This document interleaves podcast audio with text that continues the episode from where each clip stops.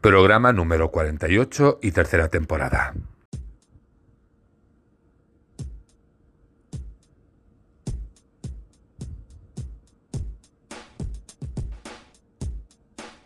Muy bienvenidos nuevamente, nos encontramos en el programa número 18 de esta tercera temporada de OVNIS Mundi.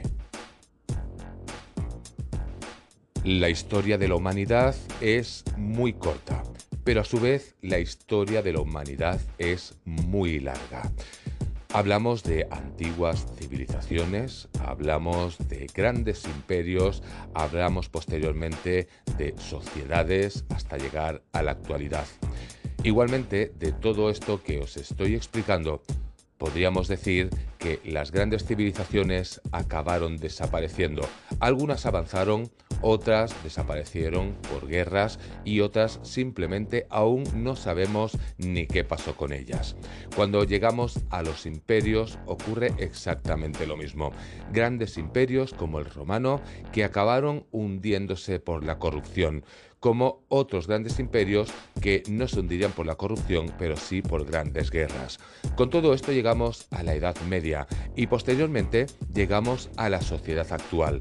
Realmente todo ha ido cambiando, pero hay algo que no cambia. Hay una pregunta que sigue ahí desde los inicios del ser humano y es saber si existe vida fuera del planeta Tierra. Hoy en día hay corrientes de todo tipo. Aquellos que niegan la realidad y dicen que no hay vida fuera de nuestro planeta. Aquellos que se mantienen cautos dicen que por ahora no han encontrado vida, pero que a causa de los avances que hay actualmente se podría llegar a hallar pues vida en otros planetas y también está la corriente que dice que no solamente hay vida fuera del planeta, sino que la vida ha llegado hasta el nuestro. Historiadores, arqueólogos, científicos, periodistas, ufólogos, hemos ido pasando y haciendo un recorrido por todas las vertientes y sus líneas de pensamiento, pero todavía queda alguna línea más por observar y en este caso hoy vamos a hablar de la filosofía. Desde los inicios de la filosofía ya también se hablaba de si podía haber vida fuera de nuestro planeta o no. Bien, pues hoy el programa va a ir sobre eso. Vamos a hablar de filósofos, aquellos que mantenían que podía haber vida fuera y los que decían que no. Bien, pues ahora sí, ya con esto no vamos a perder mucho más tiempo y comenzamos el programa de hoy.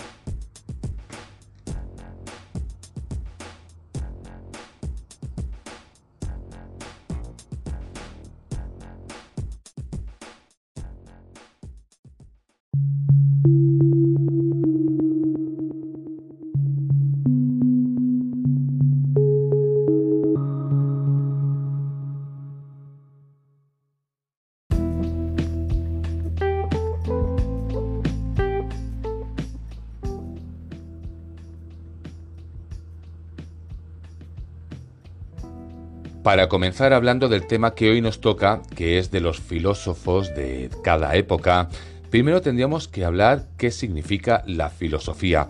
La filosofía significa el amor a la sabiduría. Viene del griego, está dividido en dos partes. Filos, que significa amor, y sofía, que significa sabiduría. Pues lo que os he dicho, significa el amor a la sabiduría. Este es el estudio de problemáticas diversas como son el conocimiento, la mente, la conciencia, la ética, el lenguaje, la belleza, la moral, etc. Pues a grandes rasgos, esto es la filosofía. Bien, pues aparte de saber qué es la filosofía, lo que vamos a hacer es un pequeño recorrido por la historia. Vamos a empezar desde los primeros filósofos y vamos a llegar hasta la actualidad. ¿Por qué? Porque justamente a lo largo de la historia aparecen varias líneas de pensamiento y estas líneas de pensamiento son las que llegan hasta nuestros días. Así que vamos a empezar con este pequeño resumen de la historia de la filosofía.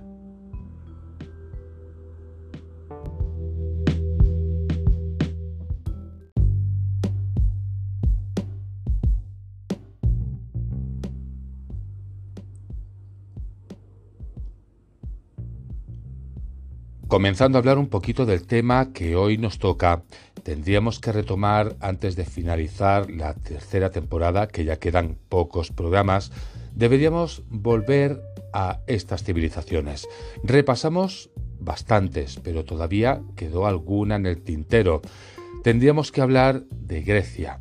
Grecia es de las antiguas civilizaciones tal vez de las más importantes. ¿Qué podríamos decir? Pues podríamos decir, relacionado justamente con Grecia, que la historia es filosofía aprendida con ejemplos. Realmente esto es extraño. Es extraño cómo resulta que estas noticias sobre ovnis vuelven a ponerse de moda. Los extraterrestres se han puesto de moda pues realmente hace tres o cuatro decenios. Sin embargo, en la historia de la humanidad siempre se ha hablado de ellos con mucha menor intensidad de lo que se hace ahora y también se ha especulado y discutido sobre su hipotética existencia, aunque lógicamente con menor conocimiento de causa y sin tantos datos como se poseen en la actualidad. Posiblemente, y este sería el punto de los más importantes de esta civilización, es que fueron los griegos los primeros que iniciaron estos debates. Se sabe que varios de sus filósofos reflexionaron sobre este tema. Se podía citar a Anaxágoras, a Demócrito, a Epicuro y especialmente a Plutarco. Podríamos decir que el argumento de este último que os he comentado era sencillo y puede resumirse en los siguientes términos.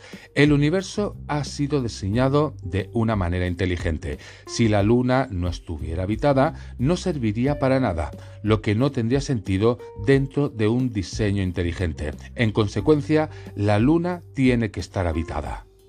Y es que es realmente curioso observar cómo después de transcurridos más de 20 siglos, el argumento utilizado en las encuestas en favor de la existencia de los extraterrestres por un gran número de encuestados fue prácticamente el mismo que el de Plutarco. No tendría sentido que siendo tan inmenso el universo fueran los hombres los únicos que lo habitan.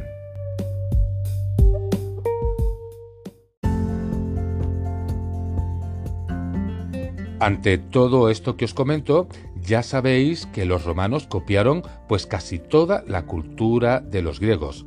Resulta que un filósofo romano que se llamaba Lucrecio también creía que los extraterrestres existían, pero sus razonamientos eran mucho más de carácter científico y no estaban fundamentados en el concepto de una divinidad inteligente como en el caso de Plutarco.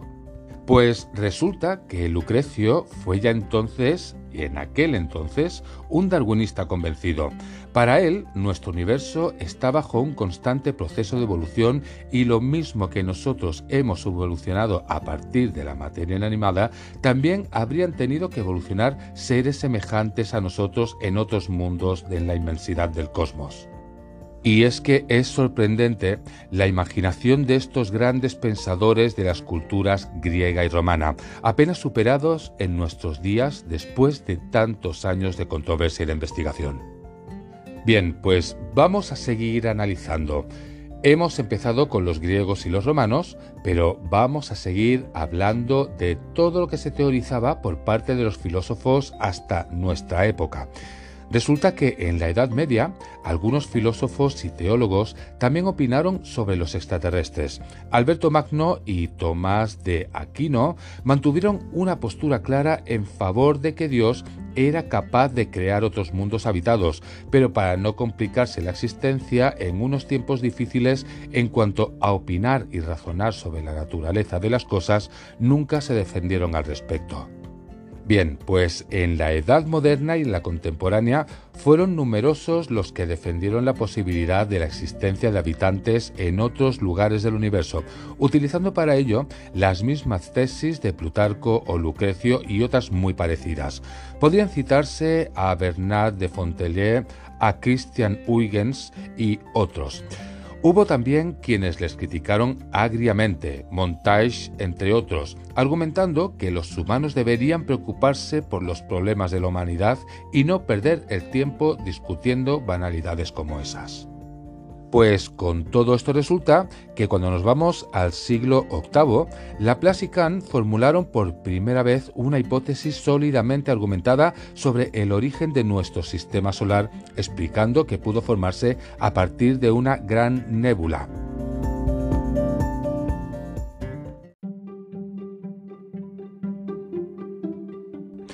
Esta hipótesis hacía ya pensar que los planetas como la Tierra deberían ser cosa común en el firmamento, lo que permitía suponer que esos planetas pudieran estar habitados. Por tanto, las especulaciones sobre seres extraterrestres empezaron a tener cierto fundamento científico. Y es que si esto es lo que sucedió en el siglo VIII, Años más tarde, a finales del siglo XIX, cuando el astrónomo Schiaparelli creyó descubrir canales construidos por seres inteligentes en el planeta Marte, se especuló con más intensidad sobre sus posibles habitantes.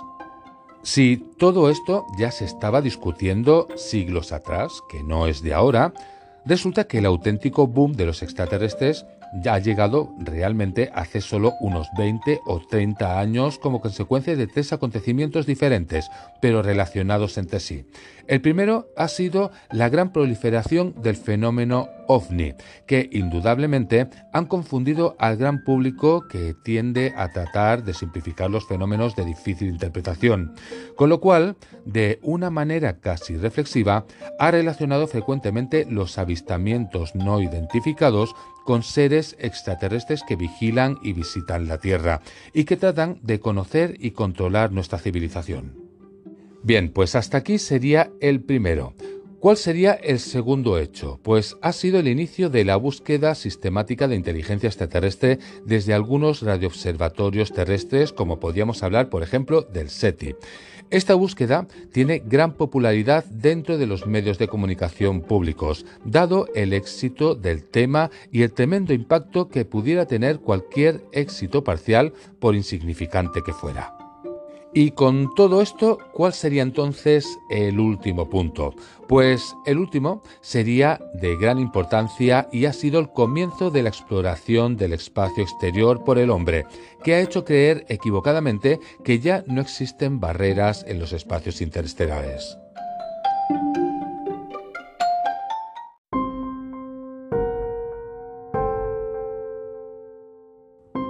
De estos tres puntos que os acabo de hablar, ¿Cuál creéis que sería de los más importantes, el que más influencia podría haber tenido sobre el gran público? Pues hablaríamos del segundo punto. Y es que para justificar la búsqueda de inteligencia extraterrestre, los radioastrónomos se han visto obligados a convencer a propios extraños que esos seres existen.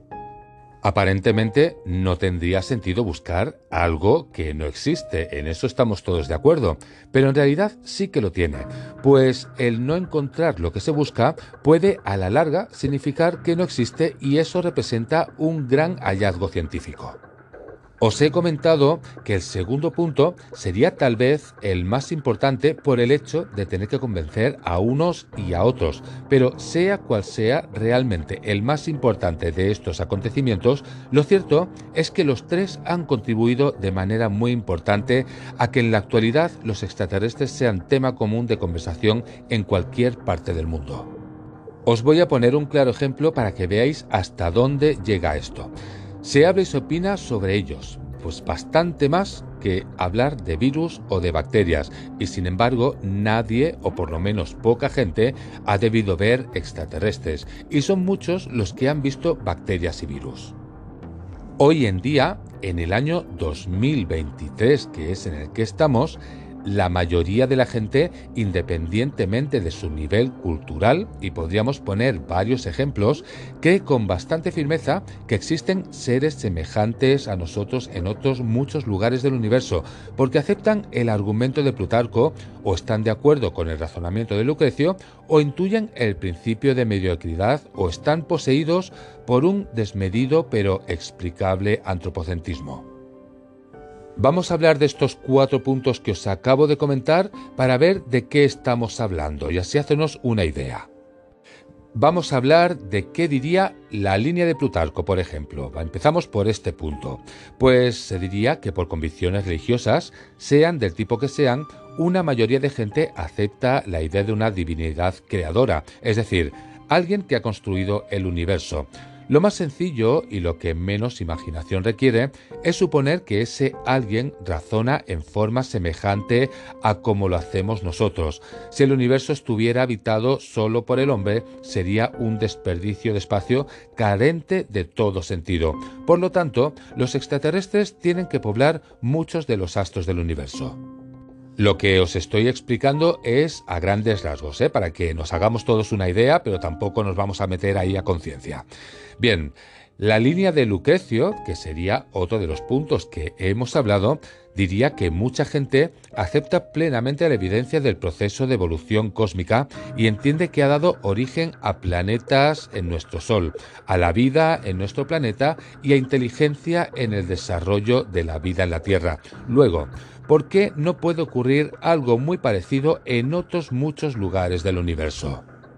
Bueno, pues la línea del principio de mediocridad nos diría lo siguiente. Este principio dice que no hay nada de particular en cuanto a la posición de la Tierra en el universo, ni tampoco nada especial en cuanto a la existencia del hombre en la Tierra. Nuestra galaxia es una más como otras muchas. El Sol es también algo ordinario. La Tierra es un planeta común y corriente y el hombre es un producto normal dentro de la evolución biológica. Estamos inmersos en un mar de mediocridad y no hay razón alguna para suponer que somos algo especial y único. En consecuencia, lo que vemos a nuestro alrededor, vida e inteligencia, debe ser lo normal en el universo. Y, cómo no, después de este hablaríamos del último punto, la línea del antropocentrismo. Este nos explicaría que el hombre es la culminación del proceso evolutivo y sin él no tendría sentido. Por tanto, la evolución camina inexorablemente hacia el hombre y no sería razonable, dada la importancia intrínseca del ser humano, que se frustre en líneas muertas que no conduzcan al hombre. Donde haya surgido la vida, debe terminar por aparecer el hombre, y la vida debe surgir en muchas partes para así llegar al hombre que es esencial y necesario.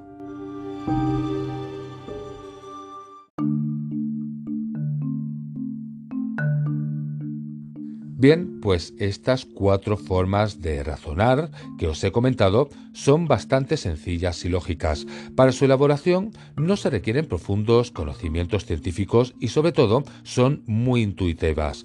Arquitecto supremo, evolución, mediocridad y chaivinismo son conceptos muy generalizados y fáciles de asimilar que se adquieren casi solo por intuición y sin necesidad de más mínimo esfuerzo.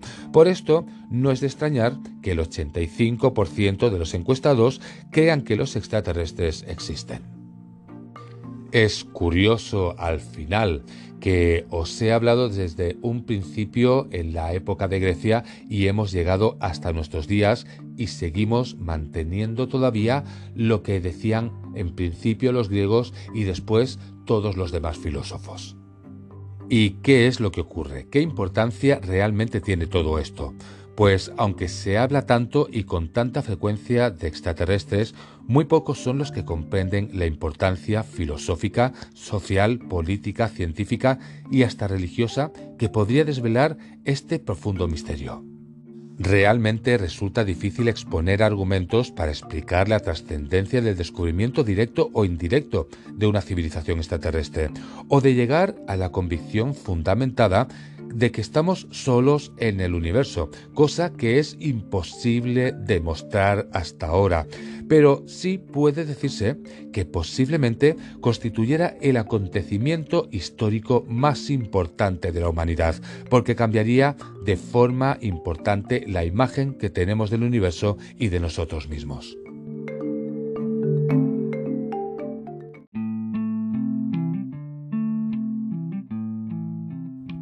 Hoy en día, la ciencia, en particular la que estudia e investiga la evolución de las especies orgánicas, entiende que desde el punto de vista orgánico, el Homo sapiens es una especie mediocre, aunque no lo sea desde el punto de vista humano, que es un aspecto netamente subjetivo. Y es que dejadme que os diga que hay cosas que no caben en la cabeza. Según los evolucionistas, el Homo sapiens es un producto de la casualidad que podría ser, pero que por azar, y solamente por azar, tenemos un cerebro, tenemos piernas, tenemos manos. Realmente no existe una intención ni un proyecto que haya previsto la estructura orgánica característica de los seres humanos y su inteligencia. Realmente no somos una necesidad de las leyes de la naturaleza como pueden ser la forma esférica de un planeta o los anillos de Saturno. Solamente somos pues una inexplicable casualidad cósmica. Esto proporciona pues realmente una imagen del Homo sapiens ciertamente desesperanzadora, aunque no atente para nada en su grandeza como ser consciente y como ser humano. Esta concepción materialista del Homo sapiens podría cambiar de manera importante si se descubriera vida inteligente en otros planetas y a su vez si no se llegara a descubrir y nos convenciéramos de que estamos solos, de que nuestra raza es única y nuestra especie irrepetible, también cambiaría profundamente nuestra concepción del papel en el azar y que se nos ha asignado pues justamente en el universo. Si realmente el hombre fuese único, nuestro mensaje genético tendría un valor que ahora no podemos llegar ni a comprender. Hay unas palabras que dicen lo siguiente y creo que merece la pena que os las lea. Dice, no debemos conformarnos solo con vagas creencias o especulaciones sin sólido fundamento. Hay que continuar investigando, hay que explorar todas las posibles hipótesis. Los evolucionistas no están de acuerdo con la opinión tan extendida de que los humanoides habitan millones de mundos lejanos. Conviene profundizar en sus razones, hay tanto aún por descubrir sobre la formación de los planetas, el origen de la vida, la aparición de la inteligencia, la emergencia de la conciencia, el nacimiento y el desarrollo de la cultura, que sería imperdonable aceptar lo que se cree comúnmente como dogma de fe sin intentar al menos profundizar mucho más en todos los campos del saber.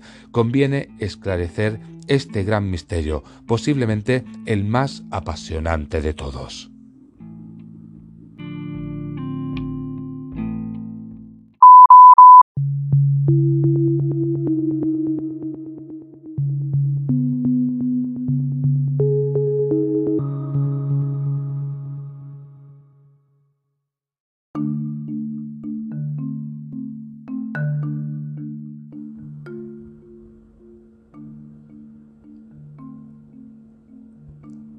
Cuando comenzamos a hablar de filósofos, de filosofía y todo esto relacionado con la vida fuera de nuestro planeta o de extraterrestres, resulta que uno de los filósofos de los que tendríamos que hablar sería uno que conocéis bastante, que es Immanuel Kant.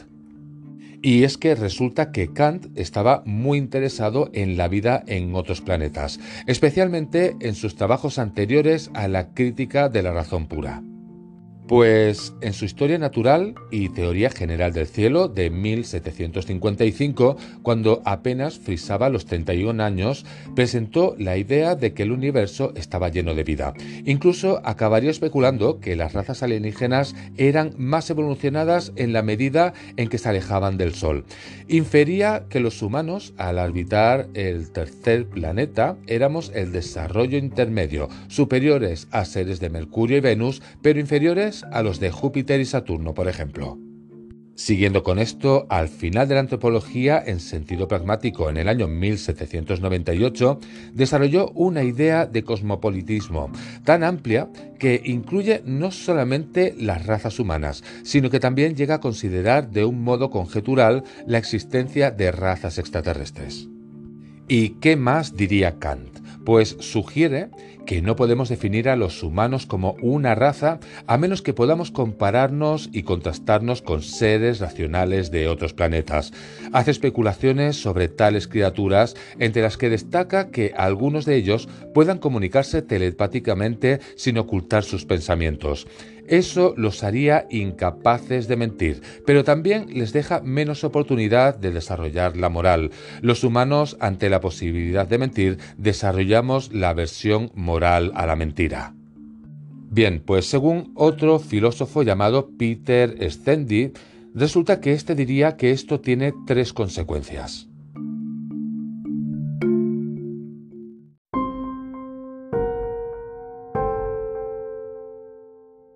Bien, pues antes de nada comentaros que Peter Stendy es un filósofo francés nacido en el año 1966 y que habla de estas consecuencias según lo que dijo Kant.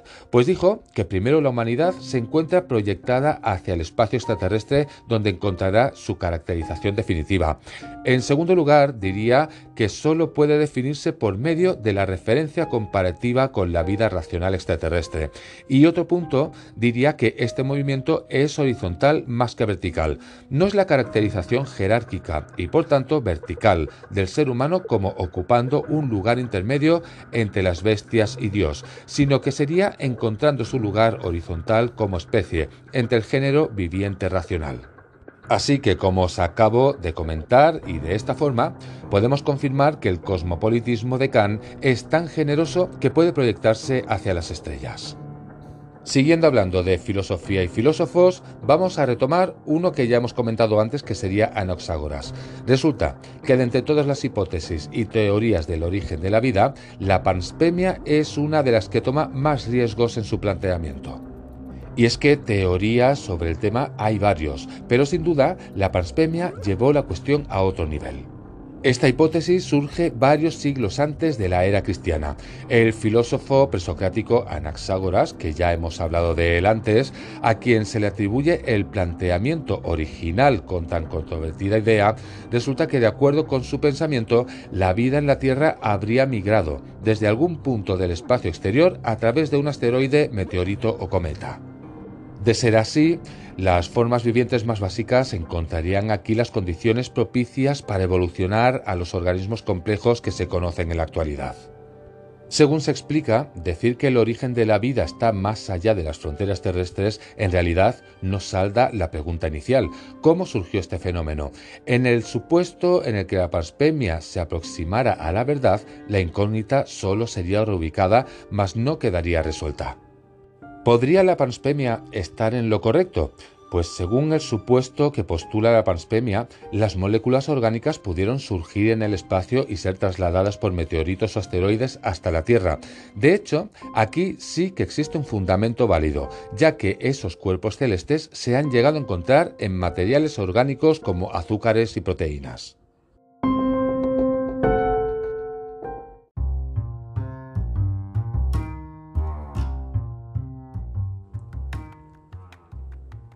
Estos serían ejemplos de filósofos y las teorías que tenían, pero vamos a analizar algunos de los principales acontecimientos que han dado forma al debate sobre la pluralidad de los mundos a lo largo de los siglos. En cuanto a la existencia de otros mundos, la postura de los antiguos griegos caía hacia dos extremos.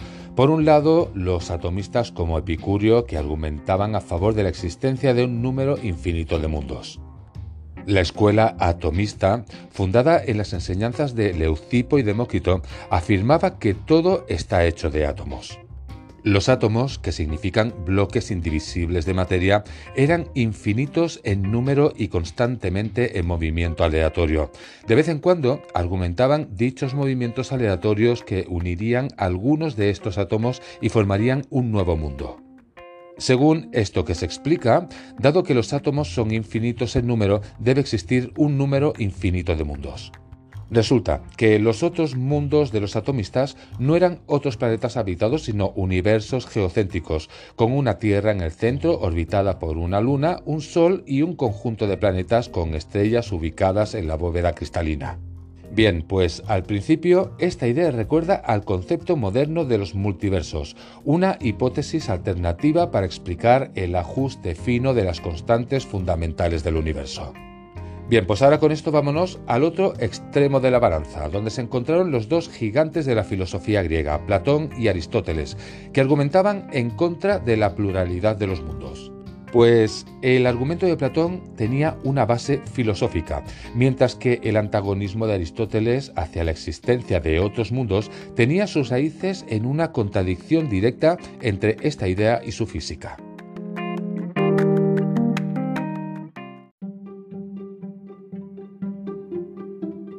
En la física aristotélica, la parte del universo encerrada en la esfera terrestre estaba compuesta por los cuatro elementos que ya conocéis, el agua, la tierra, el aire y el fuego. Cualquier movimiento dentro del marco de la física aristotélica se explicaba por la doctrina de los lugares naturales. Cada uno de los cuatro elementos del universo de Aristóteles buscaba su lugar natural. El agua y la tierra tendían a caer hacia el centro del universo, que coincidía con el centro de la Tierra, mientras que el aire y el fuego tienen tendencia a subir. Se puede levantar un trozo de tierra en la mano, pero este movimiento era violento y contrario a la tendencia natural de ese elemento. La existencia de dos tierras, argumentaba Aristóteles, implicaba la existencia de dos centros del universo, una noción que era absurda. El sistema aristotélico de filosofía y física fue adoptado por los eruditos musulmanes, así como también por la Iglesia católica. Durante muchos siglos, la gente argumentaba a favor de la singularidad de la Tierra. Bien, pues muchos teólogos y filósofos naturales destacados, entre ellos Alberto Magno y su estudiante santo Tomás de Aquino, niegan la existencia de otros mundos habitados en base al modelo aristotélico. Sin embargo, en el año 1277 un importante acontecimiento cambió el argumento a favor de la existencia de extraterrestres. ¿Por qué llegaría este cambio de argumento? Porque resulta que el Papa Juan XXI, seguramente a Etienne Tempier, que era obispo de París, sería quien investigaría unas sospechas por herejía. Los estudiantes de la Universidad de París recibieron una copia de los nuevos comentarios de Averroes sobre Aristóteles. Averroes, filósofo musulmán, era famoso por sus comentarios sobre Aristóteles y fue a la circulación de su trabajo lo que acabaría despertando las sospechas del Papa.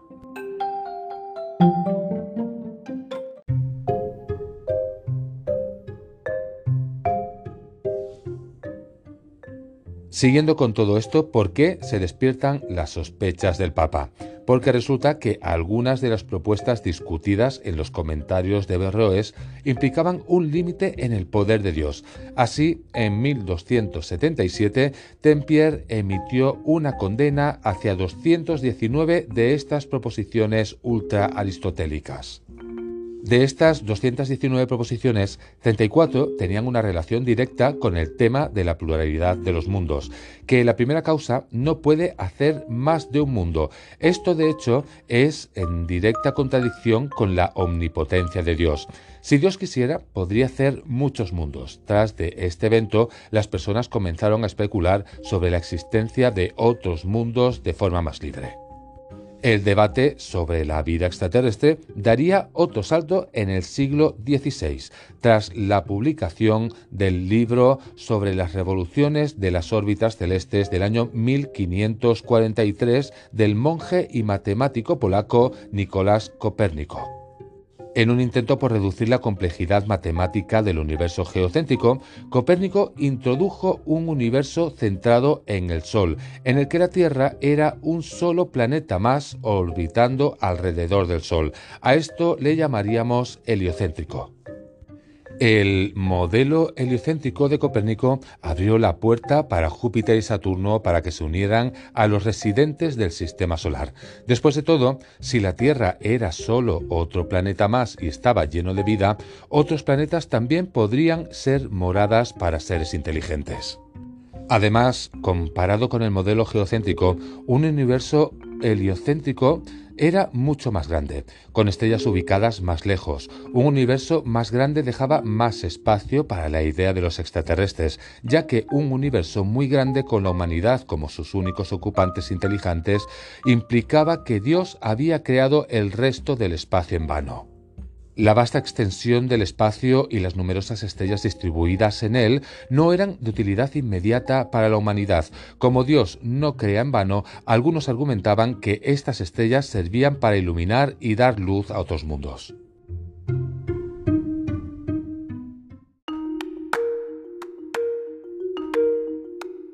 Pues no penséis que transcurriría demasiado tiempo antes de que la propuesta revolucionaria de Copérnico fuera respaldada con algunas pruebas de observación por Galileo Galilei.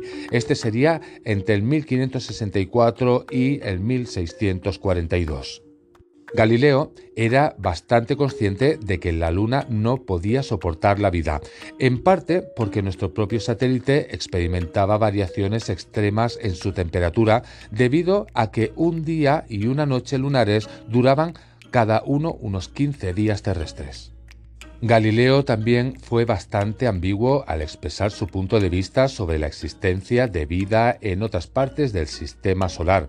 Sin embargo, su contemporáneo, el filósofo naturista y matemático alemán Johannes Kepler, entre el 1571 y el 1630, creía que el descubrimiento de Galileo de las lunas de Júpiter era razonamiento y prueba de que podía haber vida en otros lugares.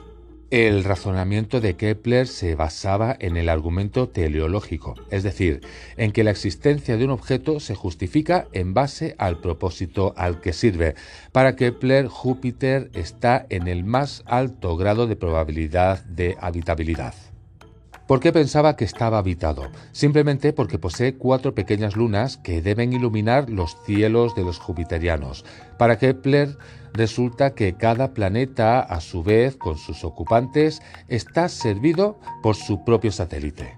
Todavía más fascinante es el Somnium de Kepler, publicado en forma póstuma en el año 1634, un ejemplo de una de las primeras obras de ciencia ficción en la que el protagonista, inspirado en el propio Kepler, viajaba a la Luna encontrando en ella una órbita con un clima hostil poblada por criaturas parecidas a serpientes. Bien, pues Christian Huygens, el destacado astrónomo holandés y descubridor de la luna gigante de Saturno, es que es Titán, también creía firmemente que nuestro universo está poblado por otros seres sensibles.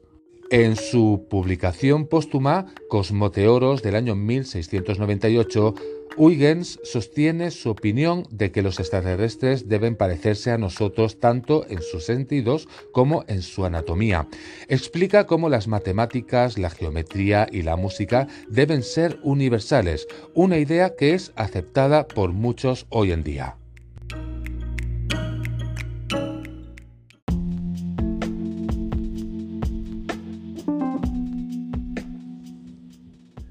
Paulatinamente, la creencia de la existencia de extraterrestres se fue extendiendo.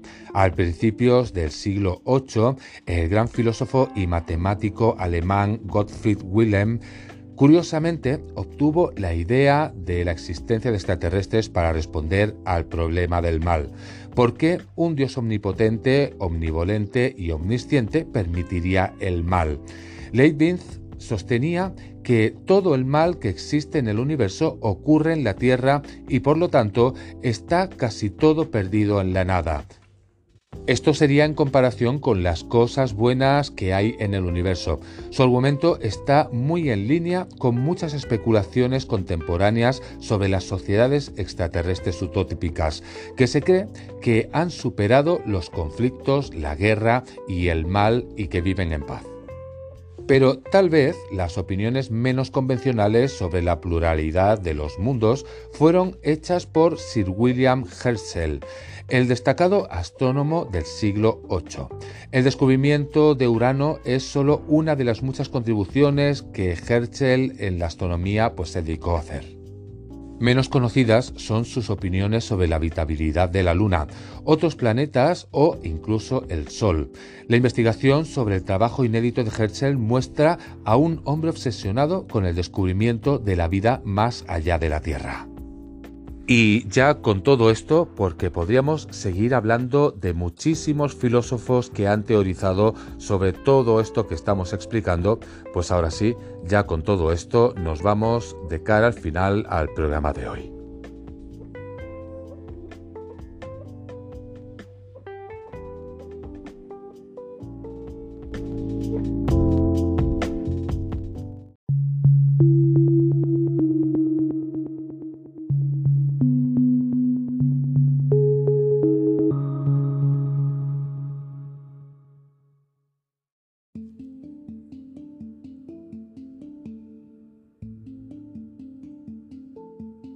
Llegamos al trayecto final del programa de hoy. Bueno, pues como habéis podido escuchar, hoy ha sido muchísima filosofía. No sobre ovnis, sino sobre la vida fuera de nuestro planeta. Bueno, pues se ha teorizado durante muchísimos y muchísimos años, y cuando no se dicen años se dicen siglos, sobre la vida fuera de nuestro planeta y qué es lo que realmente podría llegar a existir.